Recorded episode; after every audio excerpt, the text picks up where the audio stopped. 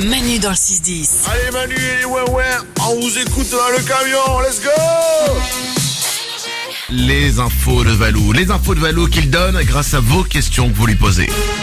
Tous les jours, Valou répond à toutes vos questions que vous posez par message vocal sur l'application Manu dans le 610. Et le mercredi désormais, c'est les enfants. Ce sont des questions posées uniquement par les enfants. Si vous avez envie, n'hésitez pas, posez-les.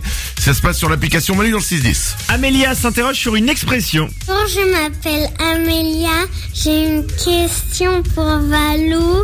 Pourquoi dit-on tomber dans les pommes C'est- C'est c'est souvent ça, les enfants. euh, on se demande si c'est un enfant ou une personne qui a bu. Ouais, là c'était un peu, c'était un peu, le rythme était un peu lent. C'est- Bah, pas loin, il est quand même 22h30. Mais euh, en tout cas, on a compris la question. Cette expression, elle est apparue au 19e siècle sous la plume de l'écrivain George Sand. George Sand, évidemment, que tout le monde Bien connaît. sûr. Qui est une femme. Et qui est en fait une femme, Aurore Dupin, de son vrai nom. Et bravo Manu. Oh, Très je comprends fort, rien, ça. vous savez, je suis euh, féru de littérature. Je le sais.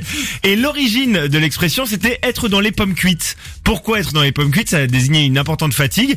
Parce qu'à l'époque, les pommes cuites, c'était symbole de faiblesse. Parce qu'on les jetait au théâtre sur les acteurs qu'on estimait mauvais. Oula. Donc en gros, les pommes cuites étaient associées à la faiblesse. Ah bah, c'est- ça fait mal une pomme, hein Ouais, euh, cuite, ça va. Euh, je sais pas. Ah, Oui, ok. Et tomber dans les pommes, ça vient aussi d'une expression du Moyen Âge qui est tomber dans les pâmes. Le mot pâme, ça vient de se pâmer. Et se pâmer encore aujourd'hui, ça veut dire euh, bah, se sentir mal, quoi. Perdre connaissance. Et donc en fait, on a fait un mélange des deux et on a fait tomber dans les pommes. Je retiens quand même qu'à une époque, ils balançaient les pommes pourries euh, Ouais, ouais, au c'est théâtre vrai. sur les gens. Ouais, heureusement, on a arrêté ça. hein. quoi. Heureusement, heureusement. Pardon. Euh, une autre question. Une question sur notre regard. Bonjour Valou, j'avais une question à te poser. Pourquoi nos yeux ont-ils une couleur différente Pas ont-elles Ont-ils C'est insupportable quand vous faites des fautes Ah non. Pourquoi nos yeux C'est ont un des enfant. couleurs différentes Oui, excusez-moi, je me suis laissé emporter. Des études montrent C'est une qu'il y a- bonne question. qu'il y a 10 000 ans, tous les hommes avaient les yeux marrons. Et puis ça a évolué. Oh. Et en fait, c'est les- l'iris qui va donner sa couleur à l'œil, et c'est la mélanine qui va jouer son rôle. Et en fait, on- c'est une histoire de génétique. C'est que plus la concentration de mélanine est élevée, plus il va y avoir une couleur marron, une couleur oui, mais- foncée. Mais pourquoi on a changé alors qu'on avait tous les yeux marrons au Et ben départ c'est l'évolution. C'est l'évolution Ça selon. sert à quoi Selon le soleil, je pense, Les- l'exposition au soleil, tu sais, il y a des pays plus exposés au soleil, et les pays à moins de soleil vont avoir plus les yeux bleus. Tu vois, je pense que c'est ça le, le- Pour s'éclaircir un petit peu le bleu qu'ils Exactement. n'ont pas dans leur Parce que le ciel. bleu, ouais voilà, c'est un peu ça. le bleu, c'est la concentration la plus faible en mélanine et ça laisse beaucoup plus passer la lumière, le bleu.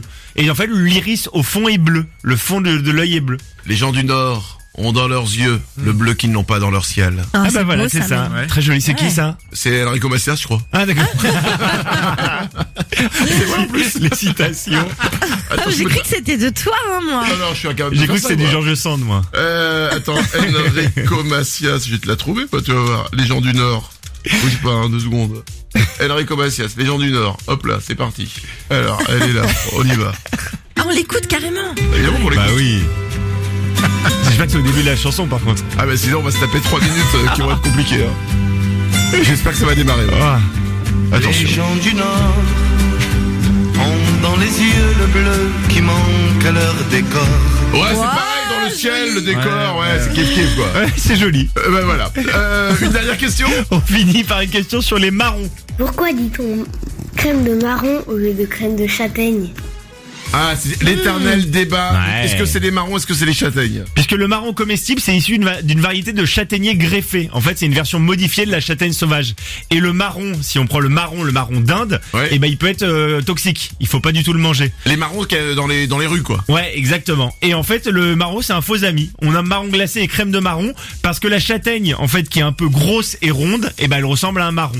Donc en D'accord. fait, on a donné le nom de marron, peut-être parce qu'on trouvait ça plus plus joli, tout simplement. Et donc on a on a appelé ça marron quand on s'est pas fait chier. Comme la chanson d'Enrico Macias Euh, ah, je ne sais pas, je la connais pas. Moi non plus. Manu et les Wawa.